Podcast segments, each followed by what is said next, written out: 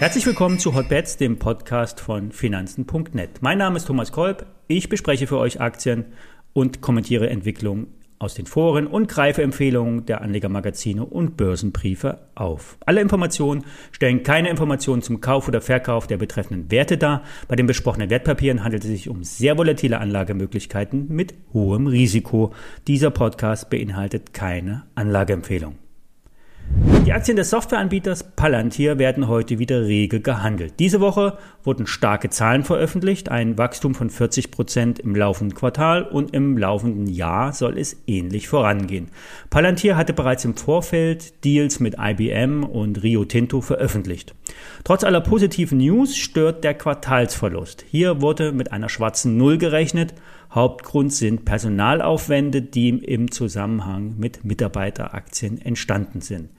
Die Aktie hat vom Hochstark abgegeben und stabilisiert sich nun auf dem Niveau von 20 Euro.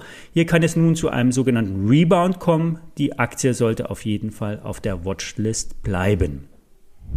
Im Zusammenhang mit dem Bitcoin-Anstieg über 50.000 Dollar steigen nun auch die Aktien aus dem Bitcoin-Universum.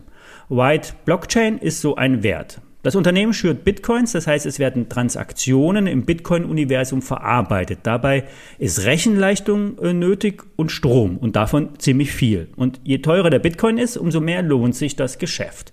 White Blockchain erwirtschaftet rund 100 Millionen Dollar Umsatz und das Unternehmen kostet mit 70 US-Dollar pro Aktie derzeit rund 5 Milliarden Dollar. Im November letzten Jahres lag der Kurs noch bei 2 bis 3 Dollar je Aktie. Eine Investmentempfehlung kann hier nicht wirklich abgegeben werden. Da ist es wie beim richtigen Goldschürfen. Man braucht Glück, Erfahrung und das nötige Geld. Heute ist es wieder mal so, wir besprechen eine, besser gesagt zwei Aktien auf Hörerwunsch. Es geht um Bionomics und Sensio Biotherapeutics. Bei beiden Werten ist Christian Angermeier Investor. Die in Australien ansässige Bionomics hatte unlängst von der amerikanischen Arzneimittelaufsicht einen Fast-Track-Status für eine Studie zu einem Alzheimer-Medikament erhalten. Grundsätzlich geht es bei Bionomics um den Bereich Mental Health. Das heißt, hier sollen vereinfacht gesagt mit Rauschmitteln psychische Krankheiten behandelt werden. Angermeier hat in diesem Bereich auch schon mit Magic Mushrooms für Newsflow gesorgt. Grundsätzlich ist der Markt für Menschen mit Angstzuständen riesig. Allerdings ist es wie bei Cannabis, es handelt sich um Drogen, die den Weg in die Legalität suchen. Angermeier und seine Investorenkumpels sind Meister im Aufspüren von Trends und Stories. Hier liegen allerdings, der Schwerpunkt liegt allerdings auf das Platzieren von Aktien und die Mitnahme von Gewinnen. Börse Online sieht Potenzial bei Bionomics und gibt das Kursziel mit 30 Euro Cent an.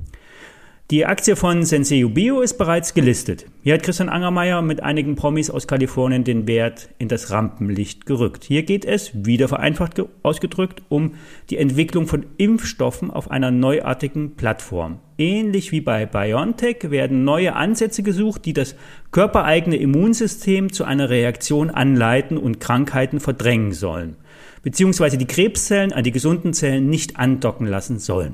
BioNTech hatte bisher beim Thema Krebs keinen Erfolg. Das deutsche Unternehmen kann allerdings durch die Einnahmen aus dem Covid-19-Impfstoff unendlich weiter forschen. Senseo Bio schwimmt also auf dieser Welle mit. Unklar, wie erfolgreich das Investment allerdings ausgeht. Die Aktie tendiert eher seitwärts und wurde noch nicht erweckt. Mehr Informationen und Daten zu den besprochenen Werten findet ihr natürlich auf finanzen.net und alle ISINs zum Nachlesen wie immer in den Show Notes. Wenn ihr regelmäßig über Aktien und Basiswerte mit starken Moves informiert werden wollt, dann einfach den Podcast abonnieren und wenn ihr uns Feedback geben wollt zur Sendung, dann einfach eine E-Mail senden an hotbets@finanzen.net. Das war's für heute. Ich wünsche euch ein schönes sonniges Wochenende. Wir hören uns Montag, wenn ihr mögt.